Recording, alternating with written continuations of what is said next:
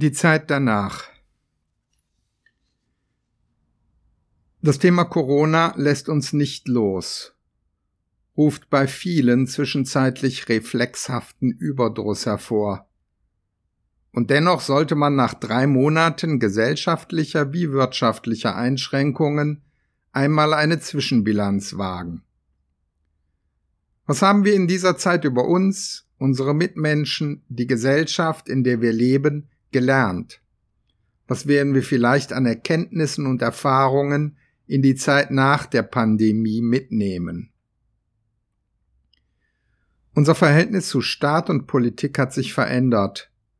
Unsere Welt ist schon vor Corona unübersichtlich, unbestimmt, kompliziert gewesen. Viele Menschen haben die Orientierung verloren, ihren Wertekompass. Klimawandel, Umweltverschmutzung, der gar nicht mehr nur latente Druck einer schier endlosen Immigrantenflut, Handelskriege, die Panik der westlichen Industrienationen vor dem Verlust ihrer als sicher und dauerhaft gewähnten Dominanz, vor dem Niedergang, ein radikalisierter Islam und ein mit sich selbst beschäftigtes Christentum, eine ständig schwelende Gerechtigkeitsfrage, die Frage nach der richtigen Verteilung von Einkommen und Vermögen in einer auch wirtschaftlich sichtbar auseinanderdriftenden Gesellschaft, eine Frage, die jederzeit überkochen kann. Umfragetechnisch sind wir vorgeblich eine zufriedene Gesellschaft gewesen, haben alles mitgenommen, was uns die schöne neue Welt an Vergnügungen und vermeintlichen Notwendigkeiten anbietet. Aber untergründig war sie schon vor Corona da, die Angst vor dem Zukunft, wie lange der Tanz auf dem Vulkan noch währt, bevor der Absturz kommt. Diese Zukunftsangst löst die Suche nach den Schuldigen wie nach potenziellen Erlösern aus, fördert Abgrenzung, Nationalismus, Populismus und Verschwörungstheorien, die uns früher hätten herzhaft lachen lassen, aber heute wie eine schleichende Paranoisierung unseres Gesellschaftssystems wirken. Das Problem besteht weltweit. Rechtsradikale wie linksradikale Populisten lassen sich von ihren Methoden und Zielen kaum noch unterscheiden. Die einst fest etablierten Volksparteien haben das Problem verschlafen, finden keine Mittel, keine Ansätze, um sich gegen den neuen Wahnsinn zu wehren. Und dann kam Corona. Eine unvorhergesehene, eine reale globale Krise, und plötzlich wendet sich das öffentliche Interesse von den neuen Verführern ab. Die reale Krise ist die Stunde der Exekutive, der Kanzlerin, der Koalitionsparteien. Hohe Zustimmungswerte für die getroffenen Maßnahmen, gestiegene Zustimmung für die alten Volksparteien. Jemand muss gegen die Krise anstemmen, Jemand muss die damit verbundenen wirtschaftlichen Probleme abmildern. Helfen. Und da sind die Marktschreier kein ernsthafter, vertrauenerweckender Ansprechpartner. Ich würde mir wünschen, dass die Wähler sich auch nach Corona daran erinnern, wer Verantwortung übernommen hat, wer Kurzarbeitergeld und Wirtschaftshilfen gewährleistet hat und Wer monatelang abgetaucht ist oder sich darauf beschränkt hat, in sogenannten Hygienedemos Unzufriedene aufzusammeln, Aluhüte und Querdenkerbommel als neuen Modetrend zu propagieren. Im Alltag kostet es wenig, in Wahlen Denkzettel an die etablierten Volksparteien zu verteilen. In der Krise wendet sich ihnen das Vertrauen umso schneller zu. Es wäre schön, wenn das Misstrauen in opportunistische Volksverhetzer auch in normalen Zeiten ausgeprägter wäre, seine Konsequenzen in den Wahlurnen zeitigen würde. Die Globalisierung der Märkte und Produktionsstätten galt lange als Win-Win-Situation. Produziere als Unternehmer, wo es am billigsten ist, profitiere als Konsument von den günstigen Weltmarktpreisen. Und plötzlich funktionieren in der Pandemie die gewohnten Handelsketten nicht mehr, Fließbänder stehen still, weil Zulieferprodukte fehlen, spontane Handelsschranken widersetzen sich Importen systemrelevanter Waren. In der Krise zeigen sich plötzlich der Wert von Eigenversorgung, nationaler Produktion und Vielfalt, das Risiko, dass das Vertrauen in Billiglohnländer in der Krise sehr teuer bezahlt wird. Ich hoffe, dass wir auch nach Corona die Bedeutung nationaler oder europäischer Produktion neu bewerten und berücksichtigen werden, dass Qualität und Versorgungssicherheit, Autonomie ihren Preis haben dürfen. Vor Corona war die Gesundheitspolitik bestimmt durch Forderungen von Krankenkassen und Ökonomen, endlich das große Krankenhaussterben einzuläuten. Deutschland habe eines der teuersten Gesundheitssysteme der Welt, aber jedes vierte Krankenhaus sei überflüssig. Wenn man die Todeszahlen in der Pandemie international vergleicht, kommt einem dieses überflüssig sehr viel schwerer über die Lippen. Es ist viel die Rede von systemrelevanten Berufen.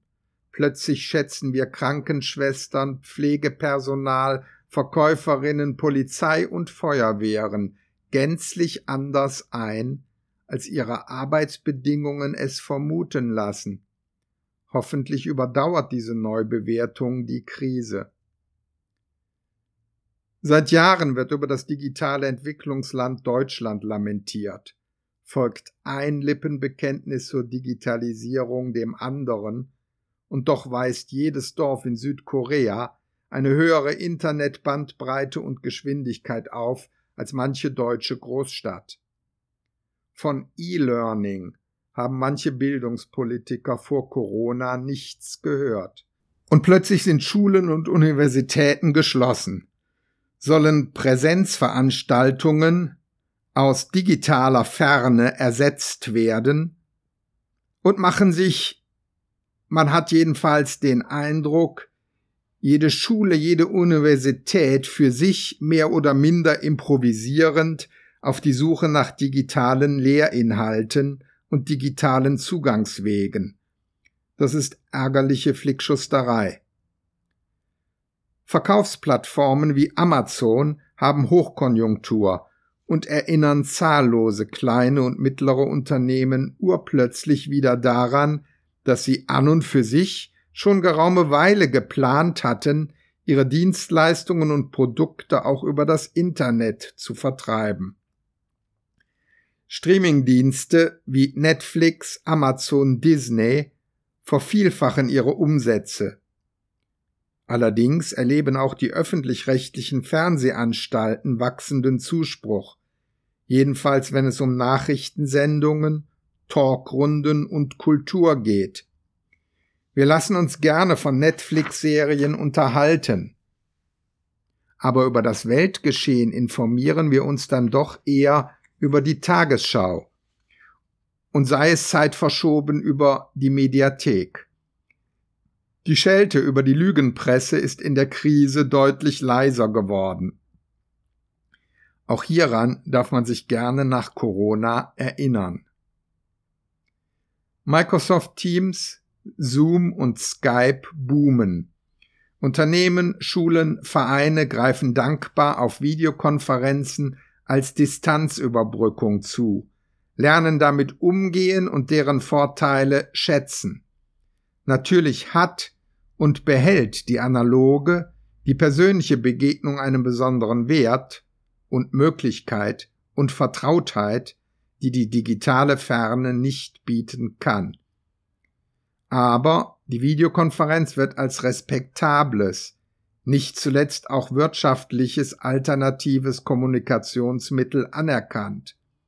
Dies dürfte auch nach Corona Fragen aufwerfen, ob so manche Geschäftsreise nicht obsolet ist, ob nicht manche digitale Vereinsversammlung gesteigerte Präsenz verspricht, ob nicht manche muffige Vorlesung sich besser digital dirigieren und erneuern lässt. Wir probieren zurzeit viele Dinge aus, die wir auch nach der Krise weiter schätzen werden. Soziale Netzwerke polarisieren schon seit geraumer Weile. Die einen wollen, können ihre 24-7 Verfügbarkeit nicht mehr missen, fühlen sich in der digitalen Virtualität häufig wohler, sicherer als in der persönlichen Begegnung.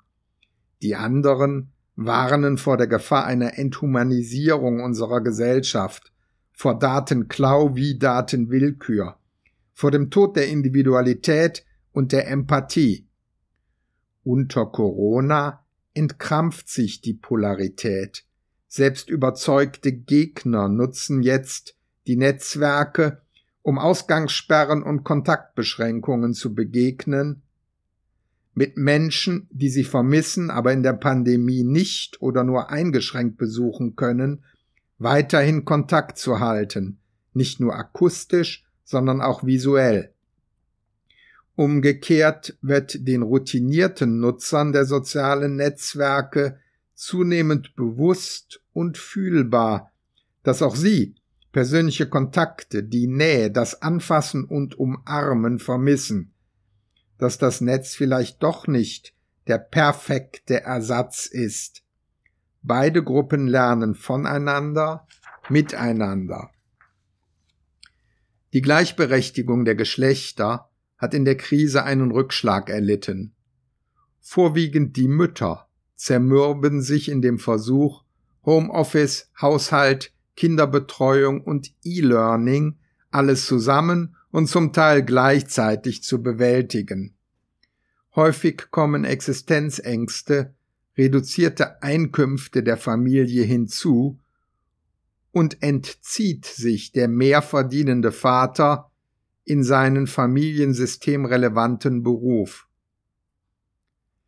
Kitas und Schulen dienen der Wissensvermittlung, der Entwicklung unserer Kinder zu selbstbewussten, neugierigen, offenen, sozial kompetenten Persönlichkeiten, dem Leben und Erleben in einer Klassengemeinschaft Gleichaltriger. Sie dienen aber eben auch der Entlastung der Eltern von den Versorgungs- und Betreuungsaufgaben, die nun einmal eigene Kinder mit sich bringen, schaffen zeitliche Freiräume für Beruf und oder Freizeitgestaltung. Diese Funktion bleibt bei uns häufig ein wenig verschämt unausgesprochen. Da sind uns andere Länder wie etwa Frankreich weit voraus. Vielleicht hilft die Erfahrung mit Corona auch, offen auszusprechen, dass wir vielleicht unsere Kinder als wichtigen oder auch wichtigsten Inhalt unserer Existenz empfinden, wir aber eben auch mehr sind als Eltern. Vielleicht führt uns Corona aber auch zu einer nachhaltigen, neuen Orientierung, einer neuen Bescheidenheit, gar Demut. Vielleicht halten wir inne, lernen wir in der Beschränkung besser zu erkennen, was wir wirklich vermissen, was uns wirklich wichtig und unverzichtbar ist und auf was wir an und für sich bei reiflicher Betrachtung eigentlich ohne Schaden für unser Glück verzichten können. Vielleicht erkennen wir, dass der Wochenendeinkaufstrip nach Mailand oder Barcelona im Billigflieger nicht wirklich unsere Lebensqualität gesteigert hat. Dass der Urlaub auf den Balearen nicht wirklich ein unbefriedigendes Dasein für das Restjahr ausgleichen können sollte. Vielleicht erinnern wir uns an das Erlebnis des ersten gemeinsamen Frühlingsspaziergangs nach der Lockerung der Corona-Maßnahmen, an das erste Essen bei unserem Italiener nach drei Monaten Eigenverköstigung oder Fast Food. Beobachte und erkenne dich selbst. Lerne aus erzwungenem Verzicht den Wert dessen zu erkennen, was vor und nach der Krise unverzichtbar für dich gewesen ist und sein wird. Was habe ich wirklich vermisst? Was als bloßen Schall und Rauch erkannt, auf den ich morgen freiwillig verzichten werde? Corona kann auch einen Neustart bewirken, für die Gesellschaft und für uns ganz persönlich. Aber das ist nur mein ganz persönlicher Eindruck.